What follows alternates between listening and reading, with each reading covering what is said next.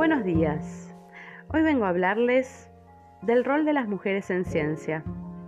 Ellas, durante siglos, han hecho notables aportes en el ámbito de la ciencia. Descubrieron medicamentos que pueden salvar vidas, fueron artífices de invenciones que cambiaron el mundo y estuvieron a cargo de investigaciones vanguardistas.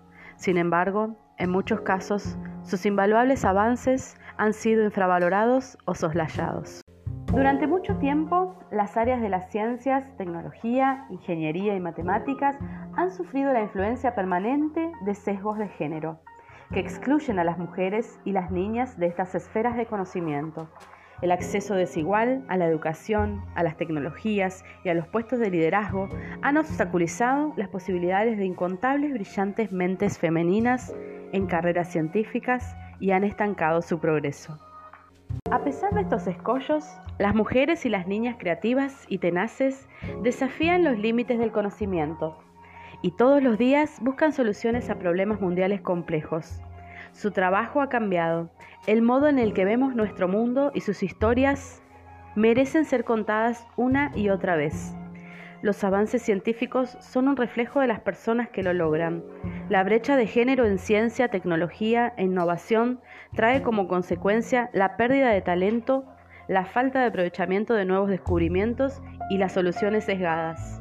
Les quiero presentar a tres científicas contemporáneas que deben conocer y por las que debemos celebrar.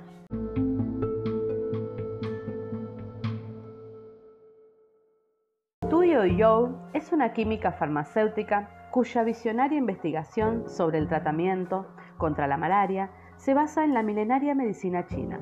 Su descubrimiento de la artemisinina, un compuesto que reduce rápidamente el número de parásitos denominados plasmodium en la sangre de pacientes con malaria, ha salvado millones de vidas. Desde que era una estudiante de farmacología, You aprendió a clasificar plantas medicinales y a extraer ingredientes activos y a determinar sus estructuras químicas. En los inicios de su carrera, pasó años en las selvas lluviosas de la China meridional, donde estudió las consecuencias devastadoras de la malaria y los textos médicos antiguos sobre tratamientos tradicionales chinos para esta enfermedad. Después de años de investigación, Zhou y su equipo hallaron una referencia al empleo del ajenjo dulce en China alrededor del año 400 después de Cristo, en el tratamiento de la fiebre intermitente, un síntoma de la malaria. Los miembros del equipo extrajeron el compuesto activo, hicieron pruebas y publicaron los hallazgos. Hoy en día, la OMS recomienda la terapia combinada con artemisinina como la primera línea de defensa contra la malaria. Todos los científicos soñamos con hacer un aporte para ayudar al mundo, dice Yo-Yo. En el 2015, junto a dos colegas, recibió el Premio Nobel de Fisiología y Medicina y se convirtió en la primera persona china en recibir el premio. Y, y es la primera mujer china en recibir un premio Nobel en cualquier categoría.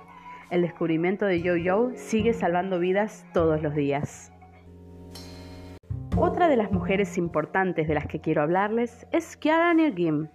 Con tan solo 19 años de edad, fue ganadora del premio a las ciencias de Google en el año 2016 por la creación de un polímero superabsorbente que puede retener más de 100 veces su masa y es de bajo costo, biodegradable gracias a su composición de cáscara de naranja y palta. El interés de Nürgin por la conservación del agua proviene de su experiencia en el periodo de sequía en su país de origen, Sudáfrica, en el 2015. Eso la conmocionó tanto ver las presas de agua que estaban siempre colmadas, completamente secas, y se sintió frustrada por la falta de soluciones a este problema. Su descubrimiento tiene el potencial de llegar más allá de su lugar de origen y ser aplicado en campos de producción agrícola. Su polímero superabsorbente podría incrementar la seguridad alimentaria en todo el mundo.